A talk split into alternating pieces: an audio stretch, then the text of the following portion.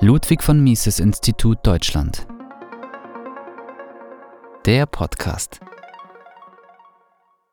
Rechter Populismus als erfolgreiche Strategie. Javier Milei. 8. September 2023 von Philipp Bagus. Die austrolibertäre Bewegung hat die besseren Ideen. Sie werden immer weiter diskutiert, ausgefeilt und intellektuell verteidigt. Doch wie können die richtigen Ideen umgesetzt werden? Was nützt es, Recht zu haben, wenn die Realität links ist? Tatsächlich scheint die Mehrheit der Bevölkerung oder zumindest die öffentliche Meinung immer weiter nach links abzudriften, mit Cancel Culture, Klimahysterie, einem ausufernden Versorgungsstaat und immer höheren Steuern und Abgaben. Die richtigen Ideen und Theorien sind vorhanden, aber sie sind bis jetzt noch nicht erfolgreich in der Praxis.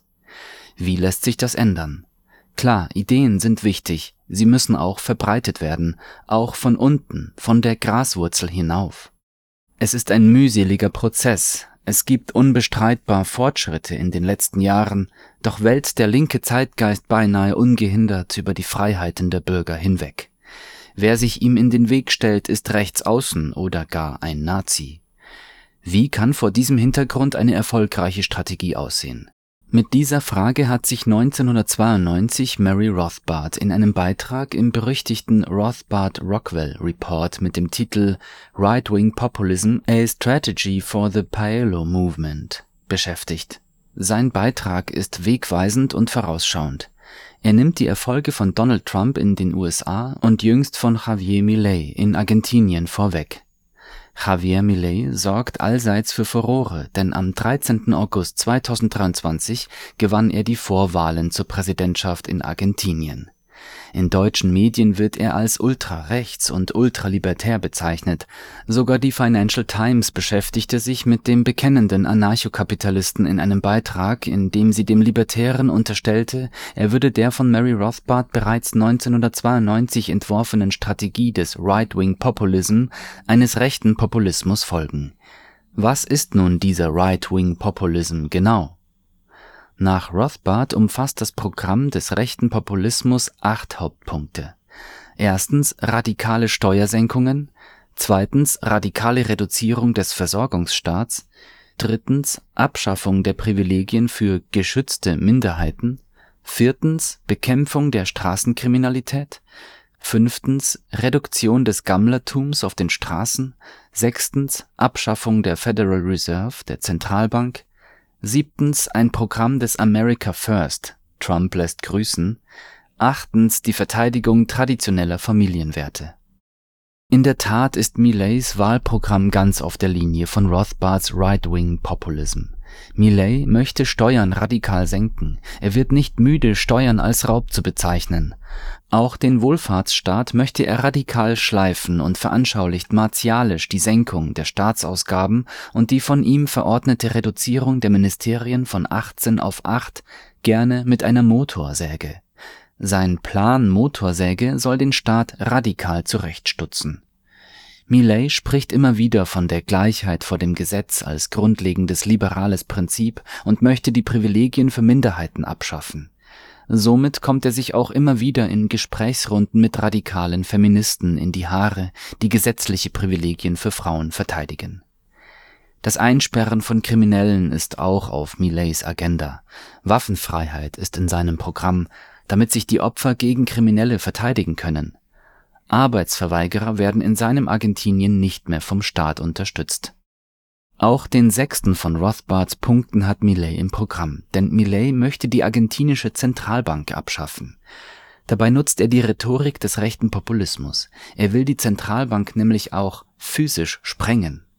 Damit würde er die Macht einer der inflationistischsten Zentralbanken, die alle peronistischen und kircheneristischen Ausgabenprogramme willig finanzierte, auslöschen. Er möchte das Land dollarisieren und dem Währungswettbewerb öffnen. Auch Millet stellt das eigene Land zuerst, Argentinia first. Ein rechter Populismus widersetzt sich der globalistischen Agenda, streicht Entwicklungshilfe, Klimaprogramme und militaristische Abenteuer Millet weist gerne darauf hin, dass Argentinien dank einer liberalen Politik zu Beginn des 20. Jahrhunderts zu den reichsten Ländern der Welt gehörte und im 20. Jahrhundert vom Sozialismus zugrunde gerichtet wurde. In 35 Jahren, verspricht Millet, kann Argentinien wieder eine Supermacht sein. Auch hier lässt Trump mit seinem MAGA grüßen. Voraussetzung ist die Rückkehr zum Liberalismus. Zu guter Letzt verteidigt Millet auch traditionelle Familienwerte und bekämpft die staatliche Übernahme von Familienaufgaben. Der vehemente Abtreibungsgegner hat das Recht auf Leben mehrfach im Duell mit radikalen Feministinnen verteidigt. Millet war früher Chefökonom bei verschiedenen Institutionen und auch VWL-Professor.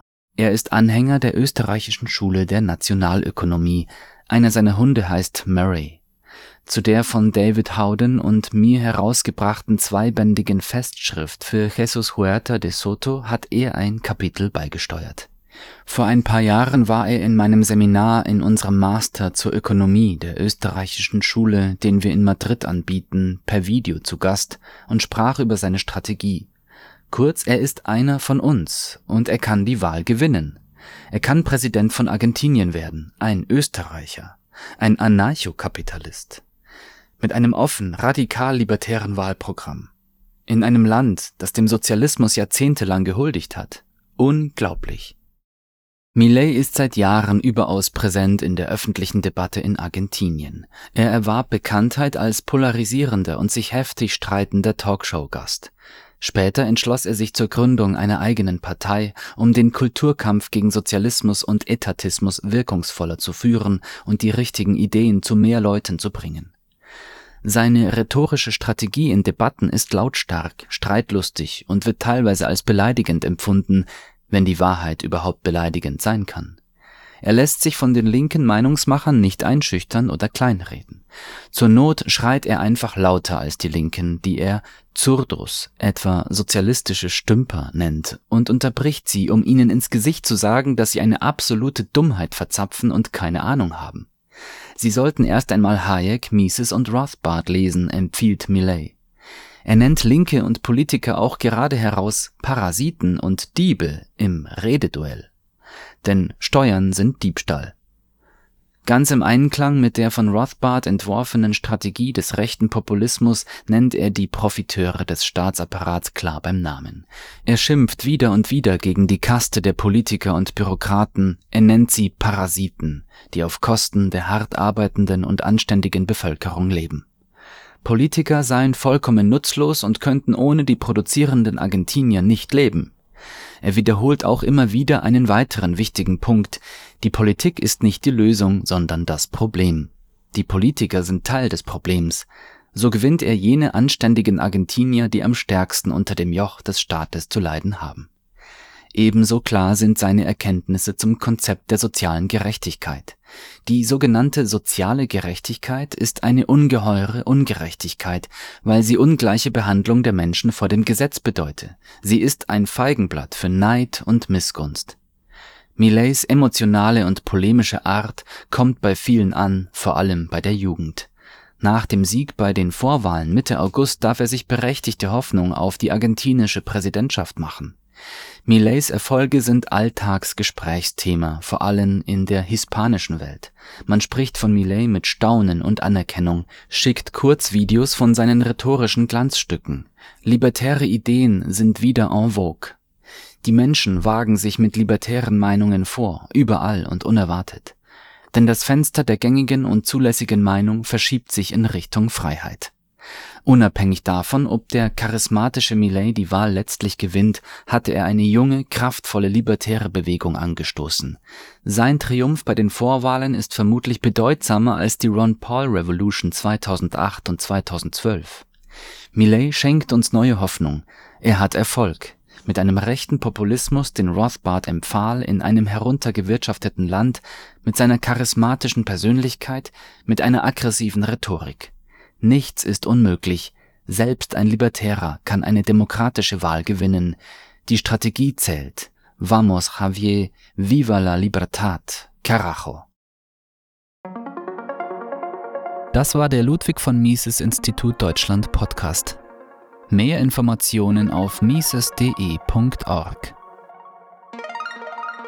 Wenn Ihnen dieser Beitrag gefallen hat, können Sie das Ludwig von Mises Institut Deutschland unterstützen, indem Sie uns eine Spende zukommen lassen oder Fördermitglied werden. Alle Informationen hierzu finden Sie in der Beschreibung unter diesem Beitrag. Bitte abonnieren Sie auch unseren Newsletter, damit Sie künftig keinen Beitrag mehr verpassen. Und falls Sie diesen Beitrag auf unserem YouTube-Kanal hören, bitte hinterlassen Sie ein Like und abonnieren Sie unseren Kanal.